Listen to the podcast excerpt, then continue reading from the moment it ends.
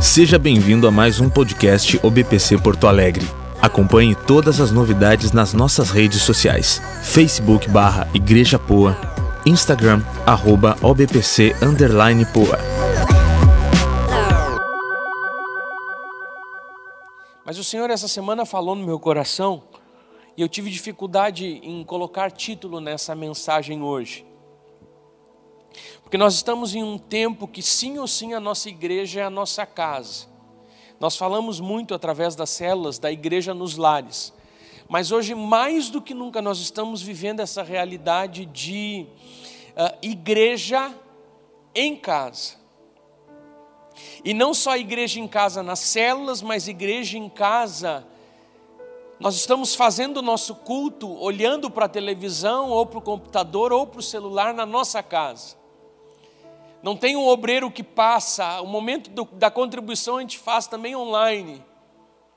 E para aqueles irmãos que vieram para o presencial, eu, eu incentivei a inclusive levarem aqueles que não conseguem fazer online, levarem o seu envelope para casa. E a cada momento de oferta que for feito online, essa pessoa pode colocar a sua oferta no envelope como se tivesse um obreiro passando. Mas nós estamos fazendo da nossa casa o nosso lugar de, eh, de reunião dentro do possível. Nós não temos como ir para a igreja, por isso nós estamos levando a igreja para as casas. E eu creio que esse é um tempo bendito. Mas a pergunta que eu faço nessa manhã é: que proveito nós teremos disso? E o segundo questionamento Duda, que está no meu coração é como que nós vamos voltar para o presencial. Se nós vamos voltar, Marcos, melhor ou se nós vamos voltar pior? Quando nós, como nós vamos estar, Caio, quando nós nos reencontrarmos? Como nós vamos estar?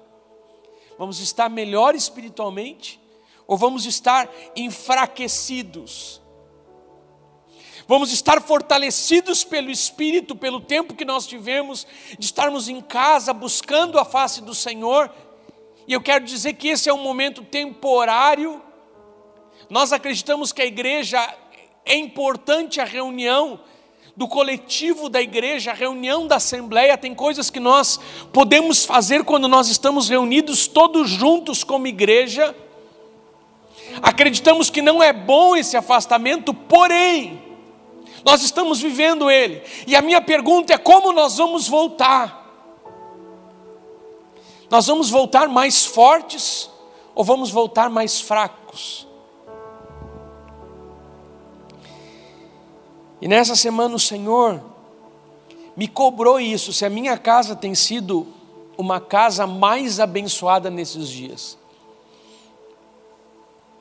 Porque o mundo diz que esse é um tempo de separação de casais. O mundo diz que esse é um tempo, o mundo não, as estatísticas já dizem, que os números de feminicídio aumentaram, aumentou o suicídio, a depressão, o pânico. Mas a igreja do Senhor nesse tempo vai dizer algo diferente, tem dito algo diferente. E o que nós estamos dizendo é que esse não é um tempo de morte, mas é um tempo de restauração, é um tempo de vida, é um tempo de fortalecimento nas famílias, é um tempo de descoberta de uma vida de intimidade com Deus. É um tempo de descobrirmos a nossa família dentro da nossa casa, descobrirmos os nossos filhos, a nossa esposa, o nosso cônjuge em nome de Jesus, como igreja, nós vamos profetizar que não é um tempo de separação de casais, de divisão, mas é um tempo de prosperidade. É um tempo de novidade, é um tempo onde a bênção de Deus vai repousar sobre as casas de uma maneira mais intensa do que nunca antes. É um tempo de perdão, um tempo de reconciliação, um tempo não de criar feridas, mas um tempo de sarar feridas. O Senhor tem nos dado essa oportunidade de vencermos nesses dias batalhas tremendas nas nossas casas. E tudo isso porque nós cremos que, não obstante isso que nós estamos vivendo hoje, não é o ideal nós acreditamos que a casa é a célula mãe, é a célula de origem da igreja. A igreja começa na casa, a igreja começa através de um compromisso pessoal da entrega de uma pessoa diante do Senhor, da sua família. E a reunião de famílias que servem ao Senhor traz o sentimento completo da igreja do Senhor. E partindo dessa realidade, eu gostaria de olhar nessa manhã para um texto da palavra que fala sobre a arca da aliança. Está em 2 Samuel, capítulo 6, versículo 1 ao 15. E eu vou lhe dizer como Deus colocou essa palavra no meu coração. Segunda-feira eu estava orando sobre o staff e estava muito forte isso no meu coração. Que as casas dos crentes das igrejas nesse tempo devem brilhar, devem brilhar devem ser cheias da glória do Senhor. E eu estava no meu coração com o sentimento de dizer: Senhor, ah, o Senhor está nos convidando, eu sinto que o Senhor está nos atraindo, que o Senhor nesse tempo está tá nos abrindo um banquete na Sua presença. Enquanto eu falava isso, Luísa, esposa do pastor Vanderlei, me manda uma mensagem dizendo que Deus havia falado com ela algo nesse sentido também, e falou de Obed-Edom. E o Senhor logo me disse: a palavra do staff está com a Luísa, compartilhei com ela, ela ministrou essa palavra de Obed-Edom no staff. E depois, pastor Vanderlei, na reunião de pastores do CIMEPA aqui em Porto Alegre, nessa quarta-feira de manhã, quem falou, quem trouxe uma meditação foi o pastor Samir. E quando ele fala, que texto ele abre? 1 Samuel capítulo 6, Obed-Edom. E o Senhor falando com o meu coração de uma maneira poderosa. E dali para frente eu não tive dúvida que o que o Senhor está ah, nos convidando nesse tempo, assim como a arca esteve na casa de Obed-Edom três meses, o Senhor está nos dando um tempo para desfrutarmos da presença de Deus nas nossas casas. O Senhor está nos dando um tempo para desfrutarmos da presença de Deus nos nossos lares. O Senhor está nos dando um tempo de edificarmos um altar nas nossas casas. O Senhor está nos dando um tempo para restaurarmos o nosso casamento, para restaurarmos a nossa vida em família, para restaurarmos o culto doméstico. O Senhor está colocando a arca dentro da nossa casa. Com Obedidão ficou três meses, nós já estamos a quatro, quem sabe vamos ficar cinco mas é um tempo que, quem sabe, nós nunca mais vamos viver. Não obstante, o que nós estamos vivendo hoje vai mudar com a história do mundo. Nós somos a, a, a igreja, a geração da pandemia do Covid-19, que vai mudar o jeito de educar, o jeito de ensinar, que vai mudar em tudo. O Senhor está nos dando essa oportunidade nesse tempo Pergunta continua no meu coração para você: como nós vamos voltar? Vamos voltar melhores, fortalecidos ou enfraquecidos? O meu desejo para você é que a igreja volte mais forte do que nunca, para nós envergonharmos o diabo e engrandecermos o nome do nosso Senhor Jesus. A palavra do Senhor fala em 2 Samuel capítulo 6. Eu, eu, eu li muito sobre a arca nesses dias, desde que o Senhor colocou no meu coração essa ministração. E eu, como eu queria, tem a casa, na casa de alguns irmãos que foram para Israel, eles compraram lá a arca, né, réplicas da arca da aliança. E eu lembro do, eu lembro do Vanderlei, lembro do Antônio, lembro do pastor Ivan que tem uma arca linda na casa dele. Eu quase passei lá para buscar, para deixar aqui, para a gente falar em cima dela, mas não ia aparecer muito bem mas eu, eu me debrucei sobre a arca nesses dias.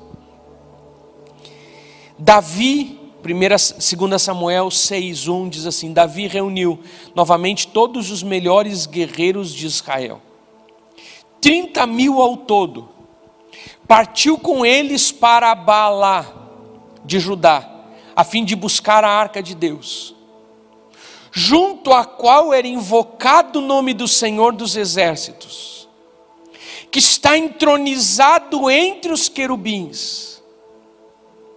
puseram a arca de Deus num carro novo e levaram da casa de Abinadab, que ficava num monte.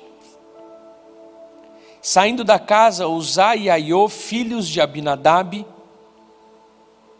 a carroça nova que transportava a arca de Deus.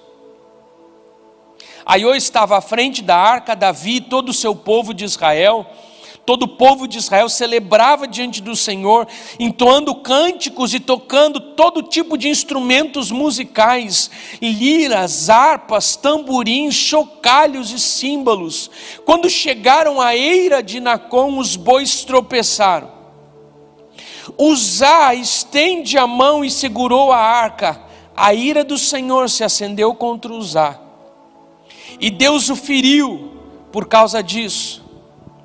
E ele morreu ali mesmo, ao lado da arca de Deus. Davi ficou indignado, porque a ira do Senhor irrompeu contra Uzá, e chamou aquele lugar de Pérez Uzá, como é conhecido até hoje. Davi teve medo do Senhor e perguntou: Como poderei levar a arca do Senhor? Então resolveu não transferir mais a arca do Senhor para a cidade de Davi. Em vez disso, levou-a para a casa de Obed-Edom, na cidade de Gate. A arca do Senhor ficou na casa de Obed-Edom em Gate por três meses. E o Senhor abençoou Obed-Edom e toda a sua família. Disseram ao rei Davi: O Senhor tem abençoado a família de Obed-Edom e tudo o que ele possui por causa da arca de Deus. Então Davi foi até lá e com grande festa levou a arca de Deus da sua casa, da casa de Obed-edom para a cidade de Davi. Quando os homens que carregavam a arca do Senhor davam seis passos, Davi sacrificava um boi e um novilho gordo. Davi usava um colete sacerdotal de linho e dançava diante do Senhor com todas as suas forças. Assim Davi e todo o povo de Israel levaram a arca do Senhor com gritos de alegria e ao som de trombetas. Esse episódio acontece aproximadamente mil anos antes de Cristo. Um pouco antes ainda. 1080, 1070 antes de Cristo, aproximadamente, se não me falha a memória, se o meu estudo não, não, não se equivoca. Ah, nós sabemos de Davi, o rei segundo o coração de Deus, antes dele vem Saul. O povo já havia entrado na terra prometida há muitos anos. Passam os juízes, passa Eli como sacerdote, vem Samuel como uma espécie de juiz sacerdote, e ele unge a Saul e depois unge a Davi. Mil anos antes de Cristo, um rei segundo o coração de Deus. Falo isso para os mais novos, essa história se situa aí. E é aqui que Davi vai atrás da arca de Deus e ele reúne os melhores guerreiros de Israel. E eu quero que você imagine comigo a importância desse evento, porque nós estamos falando que Davi reuniu 30 mil ao todo. Foi uma comitiva muito grande, 30 mil dos seus melhores guerreiros de Israel. Reúne os melhores guerreiros, 30 mil ao todo e parte com eles para Baalá de Judá, para buscar a arca de Deus. Eu pergunto para você, o que é a arca, o que ela representa? E eu queria que você pensasse um pouco comigo sobre o que é a arca. Todos os cristãos sabem que a arca era um objeto que ficava dentro do santo dos santos. Mas eu explico para você que, quem sabe, está escutando pela primeira vez, para o culto do povo de Israel, eles cultuavam dentro do tabernáculo e depois um templo. O tabernáculo era uma tenda móvel e depois o templo, que foi construído em Jerusalém pelo filho de Davi, era maior e era fixo. Dentro do tabernáculo e dentro do templo tinha um lugar especial chamado Santo dos Santos, o lugar onde estava a presença de Deus. E a presença de Deus estava justamente sobre a arca da aliança, conhecida também como arca do encontro ou arca do testemunho. Uma caixa de madeira de acácia de 1,20m por 80 centímetros de largura e 80 centímetros de altura. E a arca em si é só essa caixa de madeira de acácia coberta com ouro. Em cima da arca tinha uma tampa, que é uma outra peça, depois nós conhecemos a arca como tudo junto, mas a arca na verdade é a caixa, o propiciatório é essa tampa feita de ouro apenas, em cima da tampa tem uma terceira peça que são juntas, que são dois querubins feitos de madeira de acácia, cobertos com ouro. Esse conjunto dá para conhecer que era a arca de Deus, um objeto muito valioso, mas mais do que isso, um objeto sagrado para o povo de Israel. Era muito importante para o povo de Israel, pois era onde estava a presença do Senhor. Não só estava a presença do Senhor, mas a arca representava a presença de Deus no meio do seu povo. Além de representar a presença de Deus, a arca também representava o poder de Deus. Você pode ler ali em 1 Samuel capítulo 4, quando o povo de Israel, ainda na época de Eli, 80 anos atrás, havia, estavam perdendo a batalha contra os filisteus.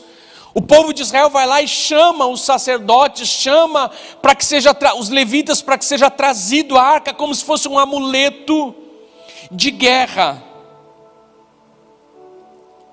A expressão técnica seria um paládio de guerra, uma espécie de estátua da divindade, um amuleto de sorte, um amuleto de bênção, um amuleto de. Toma liberdade para falar de sorte, porque era o que muitos do povo de Israel faziam. A presença da arca é sinal de vitória, eles estão perdendo e pedem para trazer a arca. Em Samuel capítulo 2, versículo 6, em 2 Samuel capítulo 6, versículos, versículo 2, a arca é denominada, no texto que nós lemos, como arca do Senhor dos exércitos, arca do Senhor dos guerreiros, arca do Senhor das batalhas. E apresenta a ideia de Deus como um Senhor, um guerreiro vitorioso. Além de ser sinal de presença de Deus, é sinal de poder de Deus nas batalhas.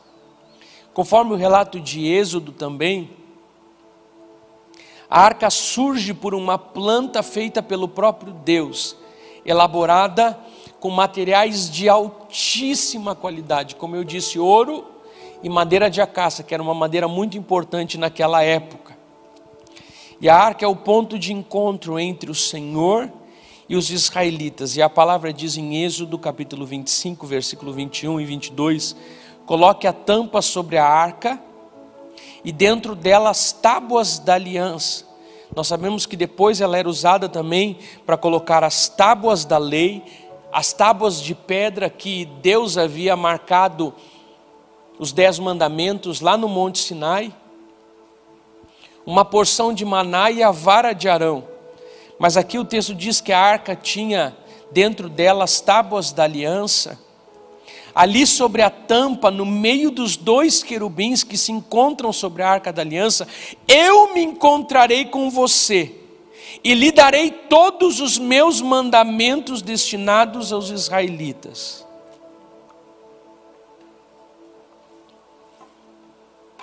Essa arca ela é muito importante para a história do povo de Israel, mas mais do que isso, essa, essa arca, ela produz efeitos impressionantes na vida do povo de Israel. E aqui eu gostaria de pensar com você o resultado da vida dos dois primeiros reis de Israel. E você sabe de quem eu estou falando: do rei Saul e do rei Davi.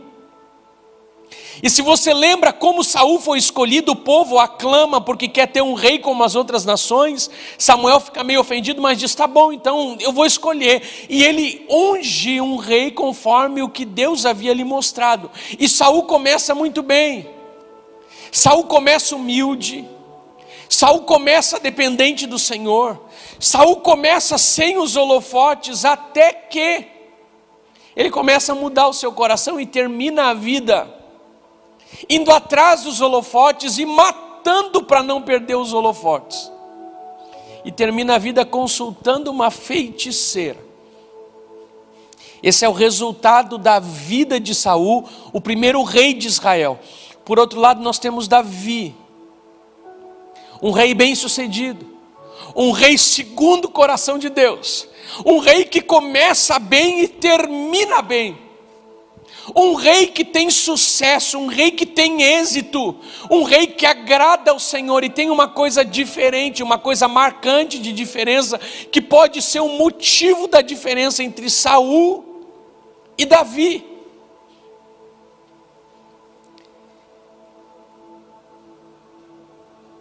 E a Bíblia revela essa diferença em 1 Crônicas, capítulo 13, versículo 13. Eu gostaria que você olhasse comigo 1 Crônicas, capítulo 13, versículo 3, e você vai ver a diferença entre Saul e Davi, que marcou toda a trajetória de um e não marcou a trajetória de outro.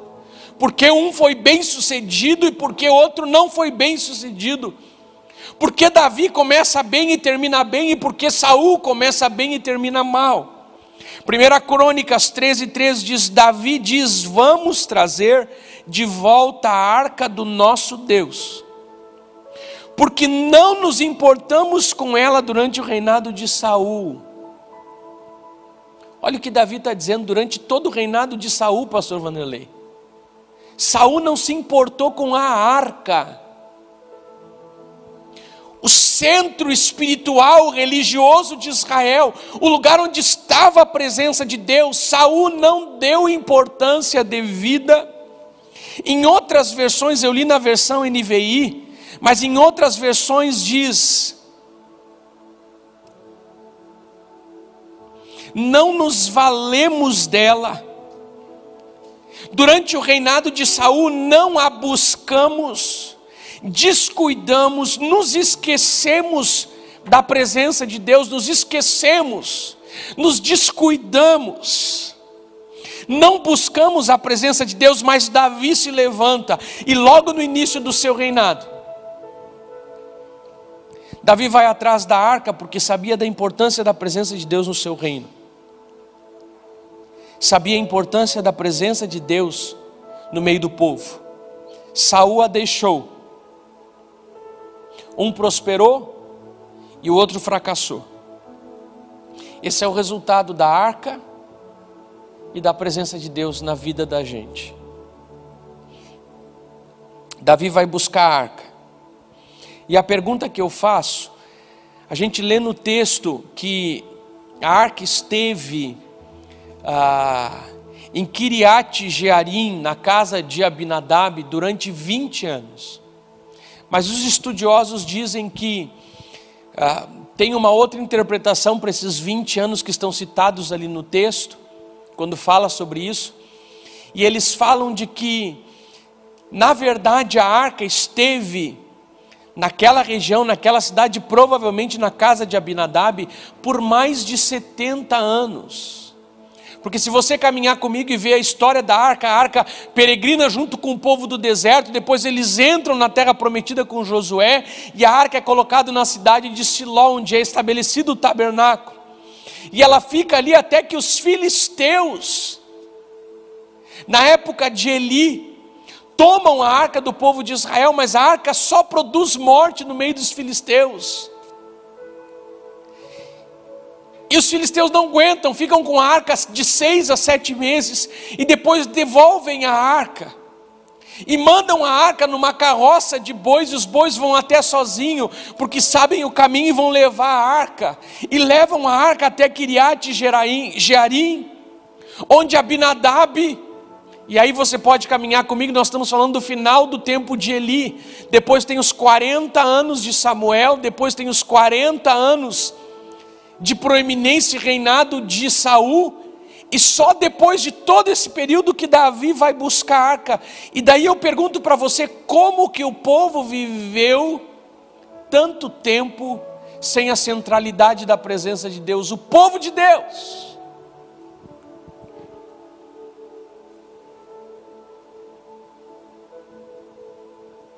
Por mais de 70 anos a arca estava em Kiriat Jearim. E se ela não esteve esquecida durante todo esse tempo, ao menos nos dias de Saul, ela tinha perdido a importância dentro da vida cultural de Israel. E aqui é onde eu gostaria de parar um pouco com você, porque eu creio que o Senhor está nos convidando nesse tempo para buscar a Sua presença, para buscarmos a Sua presença. E é a busca da presença de Deus que vai fazer toda a diferença nesses dias. Talvez por isso o Senhor nos tranque em casa. Deus deseja restaurar a família, a igreja, e tudo começa por restaurar o altar da sua casa. Tudo começa por restaurar o altar da minha casa. Por isso, esse é um tempo de buscarmos a presença de Deus pois é ela que vai nos dar o que nós precisamos nesses dias. Quantas vezes nos envolvemos com coisas paralelas que não vão resolver o nosso principal problema, porque o nosso desafio hoje não é o coronavírus, mas o nosso desafio hoje continua sendo o mesmo: satisfação em Deus, vida em Deus. Esse é o nosso desafio. E a pergunta que eu faço para você: onde está a arca na sua casa? O que você está fazendo nesse tempo? O que nós estamos fazendo nesse tempo? Como o povo de Israel viveu tanto tempo sem a presença de Deus? Como que o povo de Israel pôde deixar a arca de lado, não como primeiro, como objetivo principal, mas renegar os estudiosos falam que não sabem nem por que, que a arca não voltou para Siló, que era o lugar onde esteve desde que o povo entrou na terra prometida. Se quem sabe tinham destruído toda aquela região, os filisteus, tinham destruído o tabernáculo. A palavra diz que a arca estava na casa de Abinadab, e pelos cálculos ela ficou mais de 70 anos lá. E a pergunta que eu faço para você nessa manhã, quem sabe é o Espírito lhe alertando e fazendo nós fazermos uma revisão de como está a nossa busca pela presença de Deus nesse tempo de pandemia. O que nós estamos fazendo do nosso tempo em família? Dando volta nas séries do Netflix? Gastando tempo em família que é precioso, mas o que nós estamos fazendo com a presença de Deus nesse tempo? Irmãos preciosos nos compartilham que estão lendo a Bíblia toda, que estão tendo tempo para orar em família, para fazerem o culto familiar.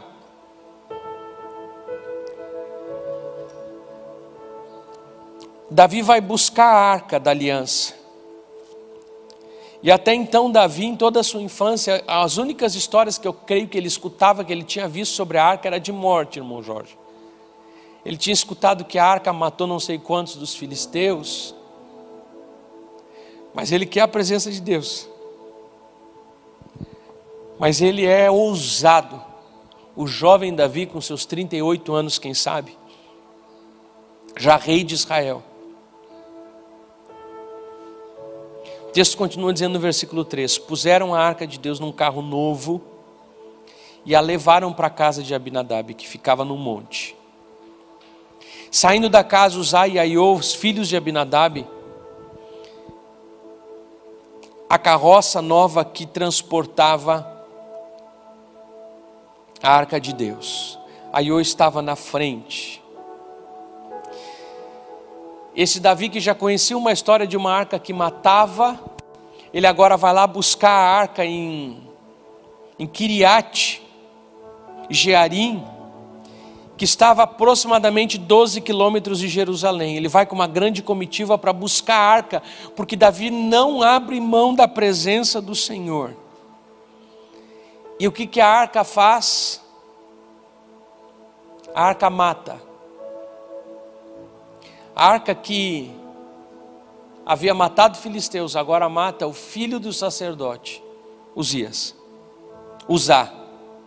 Uzias é o rei. Davi fica indignado, irado com Deus pela morte de Uzá, e ele chama aquele lugar de Pérez Uzá. Davi está com medo, como eu e você ficaríamos com medo naquela situação. Eu acho que quando ele olha aquela situação de morte, Carlinhos, e ele diz assim: como que eu vou fazer para levar essa arca? Ele olha o filho do sacerdote Abinadab usar morto, porque tocou na arca, e ele diz: essa arca vai matar mais uma renca de gente, o que, que eu vou fazer? A palavra diz que ele desiste de levar a arca até Jerusalém.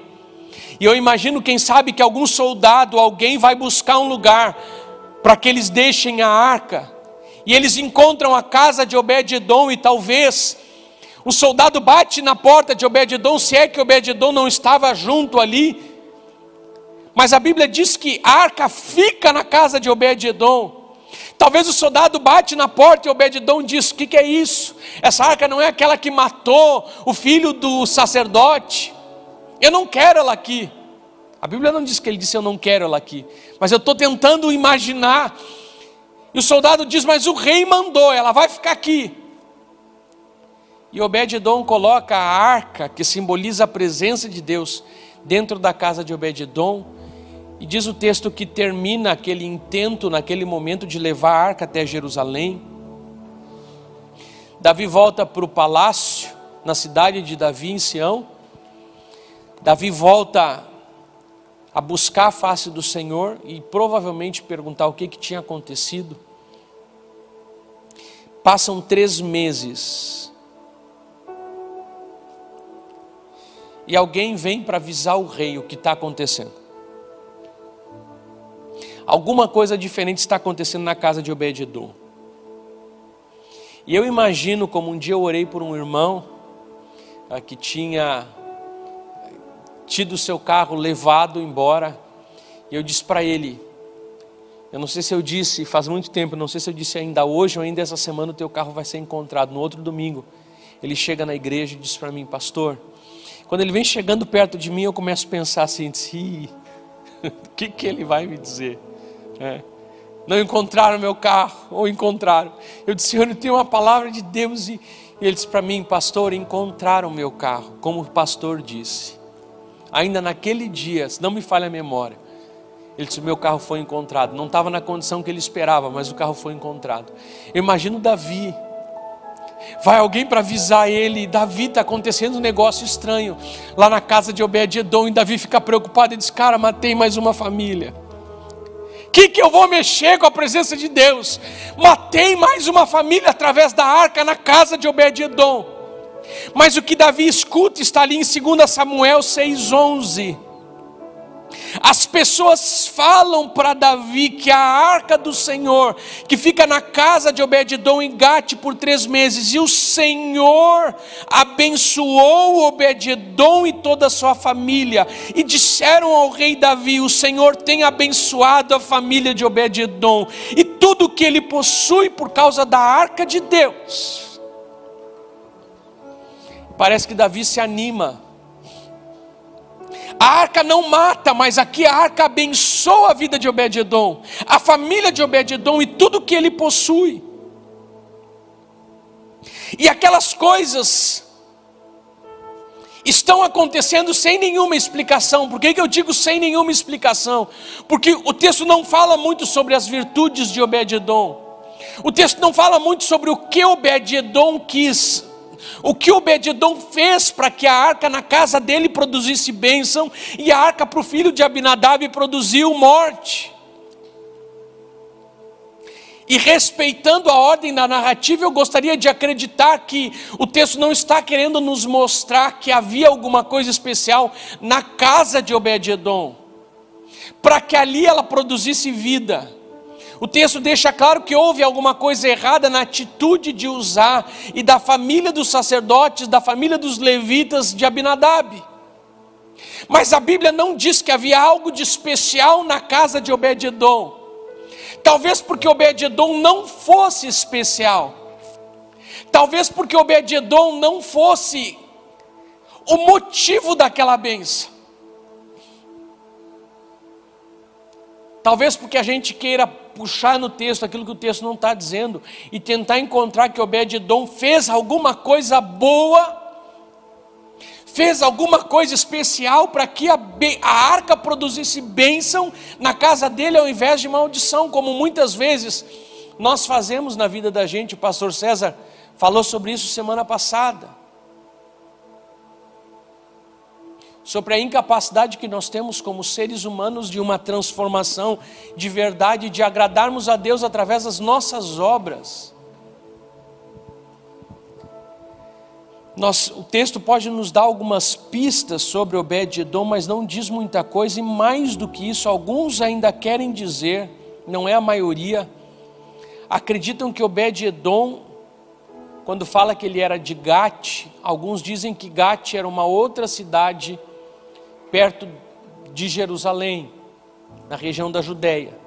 Mas alguns pensam que Gate é a cidade, uma das cidades dos filisteus. Sendo assim, poderia se pensar que Obed-edom era gentil e não tinha nenhum cabimento daqui a pouco deixar a arca do Senhor na casa de Obed-edom. A verdade é que nós não vemos no texto nenhuma referência de alguma coisa especial que Obededom tenha feito. Pelo menos no texto de 1 Samuel, capítulo 6. Não tinha muita obra em Obededom. Mas o texto deixa claro que a bênção se deu por causa da arca do Senhor dos exércitos. A arca não abençoa somente Davi no seu reino, mas agora abençoa Obed-Edom. E eu quero que você imagine comigo como, como os crentes são, pastor César, os improváveis. Porque sabe o que acontece na vida da gente quando a gente começa a viver com Jesus, as coisas mudam. O que aconteceu na casa de Obed-Edom. A casa dele começou a mudar. A Bíblia diz que Deus abençoou Obed-edom, a sua família, Deus o prosperou. As árvores do terreno de Obed-edom deviam naqueles três meses terem dado mais fruto. A terra ficou mais fértil. As crias deram mais, as, os, os animais deram mais cria. A casa dele foi abençoada. A ponto das pessoas dizerem, irmão Jorge, o que está acontecendo lá na casa de Obed-edom? E as pessoas não viam alguma coisa diferente em Obed-edom, mas a, as pessoas viam alguma coisa acontecendo de diferente na casa dele. Porque a ênfase está não na vida de Obed-edom, mas a ênfase está na arca do Senhor que três meses produziu uma revolução na casa de Obededom, e essa palavra é para você que, quem sabe, nessa manhã está acreditando que você não tem nenhuma condição de ser abençoado por Deus, se você simplesmente se humilhar na presença do Senhor, Deus vai ser contigo. Se a bênção de Deus, se a unção de Deus, se a presença de Deus entrar na sua casa nessa manhã, as coisas vão começar a mudar. Para de olhar para aquilo que tem dado de errado e começa a entender que Deus é um Deus de amor, que Ele deseja andar contigo. Essa arca é colocada na casa de Obed-Edom. E três meses naquela casa faz uma diferença tremenda.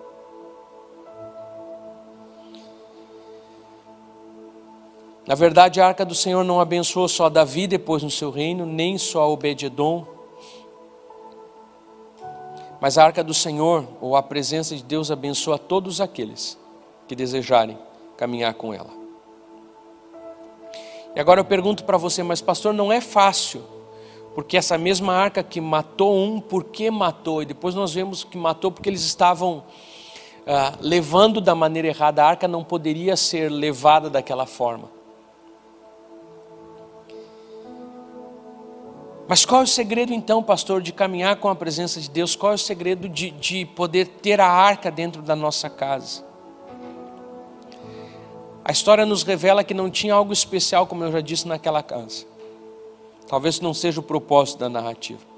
Mas a história nos revela duas coisas. Primeiro, que eu acabei de dizer, como a presença da arca pôde transformar uma família inteira em três meses. É isso que a arca pode fazer na sua vida, é isso que a presença de Deus pode fazer na sua vida, é isso que, se você escutar a voz do Senhor nessa manhã, Ele que está batendo a porta, quem tiver ouvidos, que ouça, que abra a porta. Se você abrir a porta, o Senhor está desejoso para entrar e cear contigo.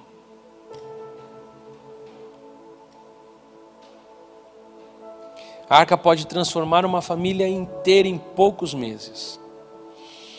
Mais do que isso, a Bíblia mostra como Davi, na segunda tentativa, tem sucesso. E daí você pode me perguntar, pastor, então o que Davi fez de diferente na segunda que ele não fez na primeira? Aqui tem coisa sim que nós podemos ver que Davi fez de diferente. A primeira coisa que ele fez, diga assim comigo aí na sua casa, ele buscou na palavra como agradar a Deus.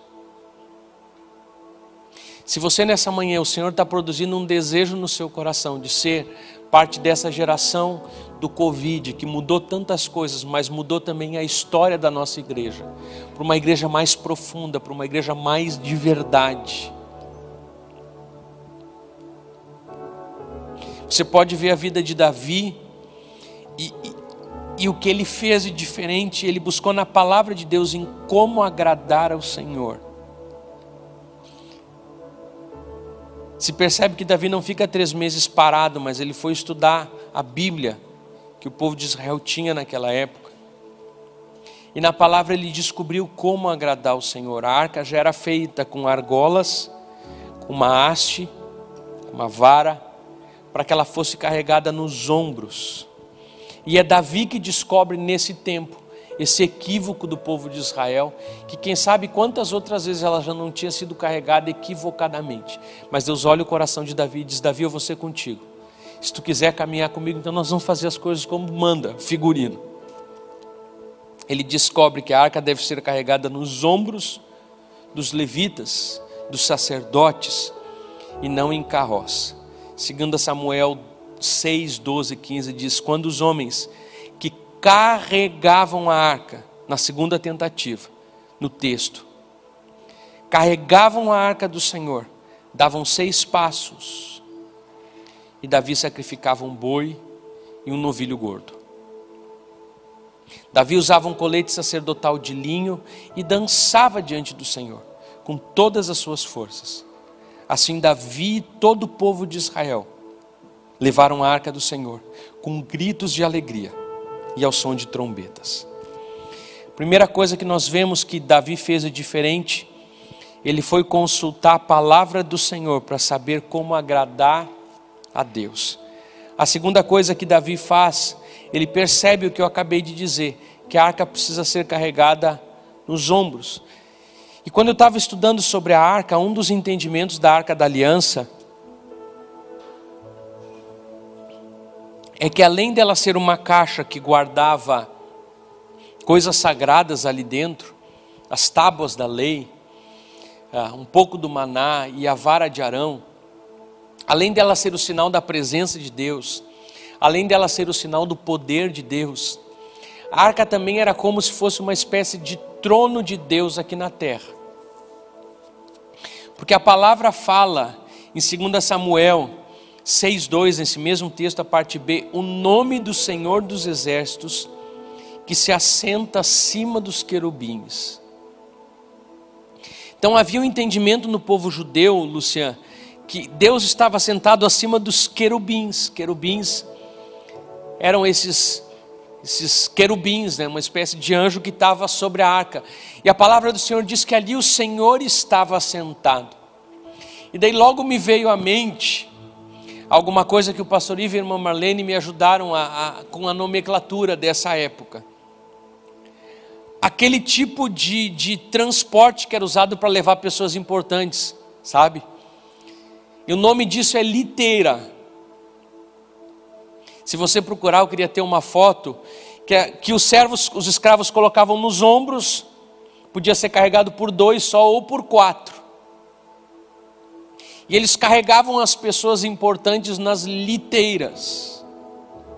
E se nós pensarmos dessa maneira que a arca deveria ser entendida também como trono de Deus, Deus fazia questão que ela fosse levada não por bois em carros, mas que fosse levada nos ombros, como, como eram levadas as liteiras da época. É como se fosse um carro divino, e aqui tem muito a ideia na Bíblia de um carro divino um pedestal do nosso Senhor, a, res, a residência terrena de Deus.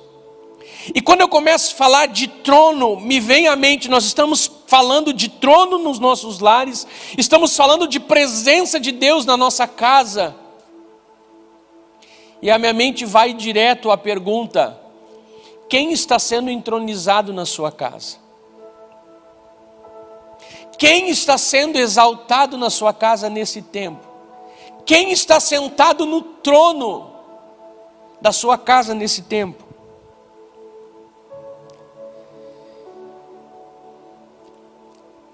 Foi tão importante para Obed-Edom ter a arca na sua casa que depois que passaram os três meses, Caio,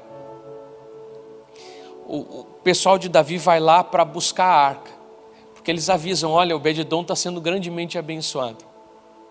A palavra diz que, ah, eu escutei também o pastor Aloísio falando sobre isso, e, e, ah, e ele faz uma, uma ilustração que não está na Bíblia, que me chamou a atenção que talvez Obed-Edom, quando as crianças viram que era o soldado, ou o próprio rei Davi batendo na casa de Obed-Edom, dizendo: Viemos buscar a arca.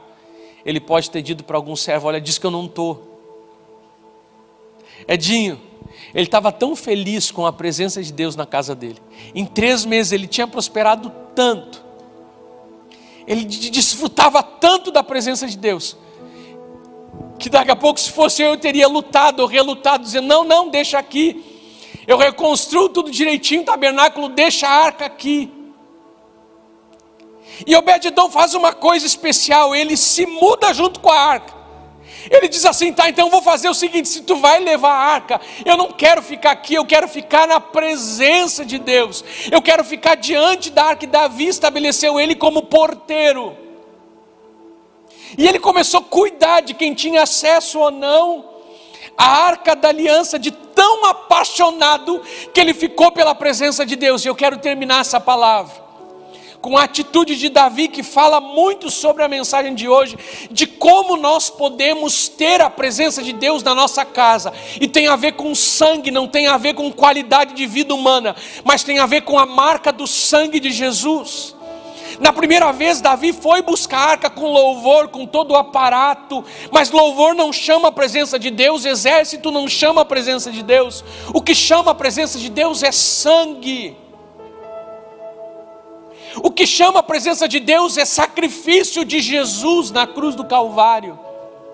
O que chama a presença de Deus é aqueles que reconhecem que Jesus é o caminho, a verdade e a vida, como o irmão Jorge falou no início, o que chama a presença de Deus é uma entrega do corpo, a fé em Jesus, que diz Jesus, eu dependo de ti. E aí o pastor Aloysio faz algumas referências sobre, eu cito o nome dele porque eu não pesquisei, não tive tempo no final de pesquisar essa informação. Mas essa é a fonte, depois eu trago mais informação. Sobre o nome de Obed-Edom. Como não tem muita informação sobre Obed-Edom, ah, o nome de Obed-Edom do hebraico, ele diz respeito a servo, Obed é servo, e Edom é vermelho. E a parte, o miolo da palavra Edom tem a ver com dom, que diz respeito a sangue. Então Obed-Edom era servo do vermelho, era servo do sangue. E aqui nós temos já uma marca de sangue nessa história. E um pouco mais para frente nós vemos o que o texto deixa claro de como Davi fez para levar a arca. E o texto diz: quando os homens que carregavam a arca do Senhor davam seis passos, Davi sacrificava um boi e um novilho gordo. E eu imagino, eu não sei onde é que fica aqui essa cidade Gate, se é a Gate dos filisteus ou, é, ou se é essa Gate da Judéia. A Bíblia não, não dá essa referência tão clara de a que distância ficava Gate, essa Gate de Obed-edom, onde estava a arca. Se fica aos mesmos 12 quilômetros, se é bem próximo de Kiriat Jearim. Mas se nós pudermos pensar que fica a 12 quilômetros de Jerusalém, imagina o tempo que não levou. Seis passos e um sacrifício. Seis passos e um, um, animal sendo sacrificado, oferecido ao Senhor. Se o Luciano quiser ir subindo, fica à vontade. E nós vemos mais uma vez no texto a marca do sangue. Nós vemos mais uma vez no texto a dedicação de Davi em carregar a arca, a presença do Senhor, porque ele sabe que não pode ser de qualquer jeito. Ele já havia percebido que tem uma maneira de caminhar diante do Senhor. E ele a cada seis passos, eu imagino a expectativa, porque na primeira tentativa morreu Uzá. Então a cada seis passos que davam, um, dois, no sexto passo, Daqui a pouco eles olhavam ao redor, viram que estava tudo certo. Eles haviam agradado ao Senhor, ninguém tinha morrido. Davi fazia o sacrifício. E o povo fazia uma festa porque a arca estava chegando mais perto de Jerusalém. A Bíblia diz que quando a arca chega em Jerusalém há uma festa, a presença de Deus é estabelecida naquele lugar e o reino de Davi é abençoado, assim como a casa de Obededon é abençoada. Isso é para que eu e você entendamos que o que nós precisamos nesse tempo não é de vacina, o que nós precisamos nesse tempo não é de qualquer outra coisa, mas o que nós precisamos nesse tempo é da presença de Deus. O que nós precisamos nesse tempo é da marca da presença de Deus na nossa vida. Davi entendeu que estava carregando o trono de Deus. Que compromisso radical de Davi. E hoje o Senhor nos chama, chama a sua igreja, para um tempo de arrependimento. Seis passos e um sacrifício. Um compromisso radical com Jesus. Não um compromisso de perfeição, mas um compromisso de reconhecer a necessidade constante que temos e quanto dependentes nós precisamos ser da graça do Senhor, do sacrifício de Jesus. Porque se não fora pelo sangue de Jesus, é isso que atrai a presença de Deus. Não é a autossuficiência. Não é a confiança própria que quem sabe a família de Abinadab podia ter por estar tá tanto tempo com a arca. Daqui a pouco o filhão usar disse: Pai, deixa comigo que eu manjo aqui do negócio. E as coisas do Senhor não dá para fazer no piloto automático. Não dá para pregar no piloto automático. Não dá para viver a vida cristã no piloto automático. E o que o Senhor está trazendo à igreja nesse tempo é chacoalhar os nossos lares e dizer: Eu estou convidando a igreja para um tempo de mais intimidade comigo. Nós sairmos daquele ritual, lembrarmos do sangue de Jesus do valor, o Espírito Santo tem nos convidado a estudar. Eu sou o caminho, o João falando de Jesus. E as citações do eu sou, eu sou o caminho, a verdade e a vida. Eu sou o pão que desceu do céu, eu sou o pastor das ovelhas. Eu sou, a, eu sou o bom pastor, sou a porta das ovelhas. Eu sou. Jesus nesse tempo está convidando a igreja para entronizá-lo nas suas casas para estabelecermos novamente um lugar agradável para a presença de Deus. E esse lugar não, não é estabelecido por força humana, esse lugar não é estabelecido por disciplina, esse lugar não é estabelecido pela confiança no braço do homem, mas esse lugar é estabelecido pela submissão, por nos curvarmos diante do sangue de Jesus e dizer: o sangue de Jesus tem poder o sangue de Jesus nos purifica de todo pecado, nos cobre com teu sangue neste tempo, cobre a nossa casa com teu sangue neste tempo, Senhor, mas não nos deixa longe da tua presença. Eu não estou convidando você para fazer alguma coisa para ter a presença de Deus. Eu estou convidando você a depender da presença de Deus, a desejar a presença de Deus e confiar em Jesus e ver aquilo que Ele vai fazer na sua casa, e ver aquilo que Ele vai começar a fazer na sua vida, e ver aquilo que Ele vai começar a fazer no seu ministério. Porque a sua vida não depende da sua inteligência, a sua vida não depende da sua força física, mas a sua vida depende do Senhor Jesus. Os seus negócios não dependem da sua inteligência, mas os seus negócios dependem da força que Deus pode lhe dar, das portas que Ele pode abrir, se a presença de Deus estiver estabelecida no lugar certo na sua casa.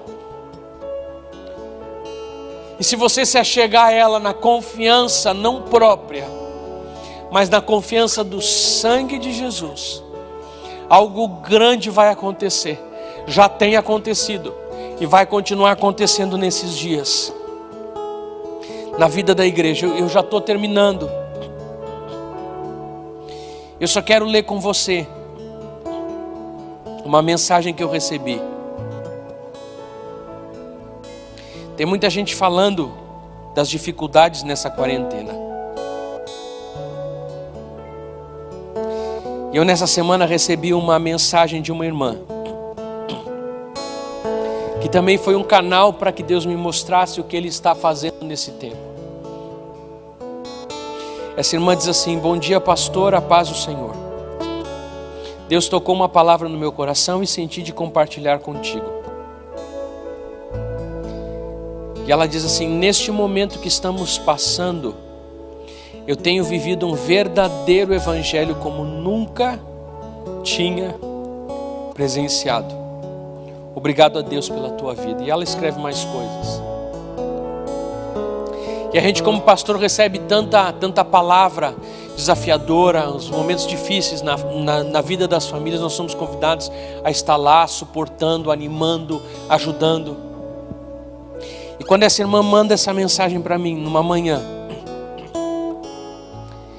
ela diz assim: nesse momento que estamos passando, tenho vivido um verdadeiro evangelho, como nunca tinha presenciado antes. É isso que o Senhor quer na tua vida nesse tempo. É isso que o Senhor está fazendo nesse tempo no meio da igreja. E o meu desejo é que nós venhamos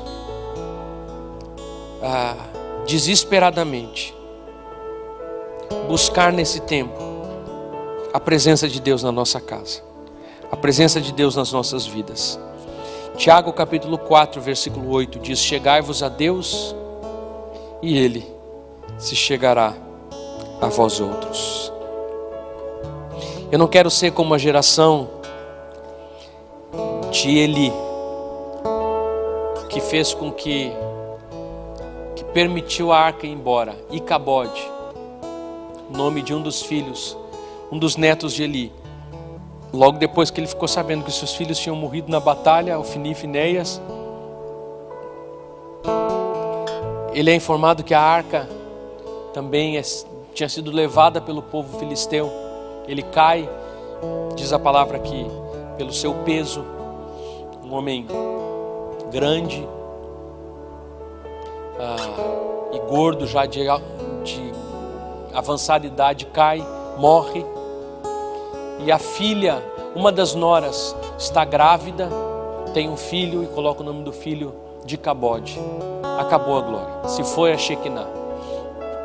Eu não quero ser como a geração de Eli, que tinha Deus como um amuleto de sorte. Estão perdendo na batalha, chama a arca. Chama a arca para que ela nos dê vitória. Eu quero ser como Davi eu quero ser como Obed-edom. Eu quero ser a geração de Davi, a geração de Obed-edom. Uma geração que não importa o que vai acontecer, mas a gente quer ficar na presença do Senhor. Uma geração que diz assim: não importa o que eu vou perder, o que eu vou ganhar, eu quero estar na presença de Deus. Uma geração que diz assim: Senhor, entra na minha casa, entra na minha vida, muda a minha história, faz a diferença, faz a diferença. Quero ser a geração de Obed-edom que diz assim: se a arca vai embora, eu vou junto. Se a arca vai para Jerusalém, levanta acampamento. Nós vamos para Jerusalém. Quero ser a geração de Davi, não a geração de Saul. Davi diz: Como é que eu posso ter um palácio? Ele disse: Eu quero construir um lugar também para que a arca possa estar, para que Deus possa habitar no meio do seu povo. No primeiro momento, Davi quer usar tudo aquilo como também o motivo de unificação do povo, e Deus mostra para ele, Davi, cuidado, tu está te envolvendo com a minha presença. Existe uma maneira certa de fazer. Davi conhece pela palavra quais são os caminhos corretos. Se você anda meio perdido pelo mundo, aqui está mapa da mina, mapa do tesouro. Se você anda meio perdido pela vida, Deus quer te trazer de volta.